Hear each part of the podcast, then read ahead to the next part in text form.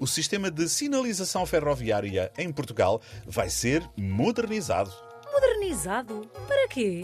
Para melhorar a segurança e a eficiência e adaptar-se às normas europeias. Pois, tudo isso é muito giro, mas. Ora, não me digas que não achas importante. Sim, claro! A sinalização é importantíssima para melhorar a circulação ferroviária. Mas não faz falta. Não faz falta. Com as greves, os comboios passam o tempo parados.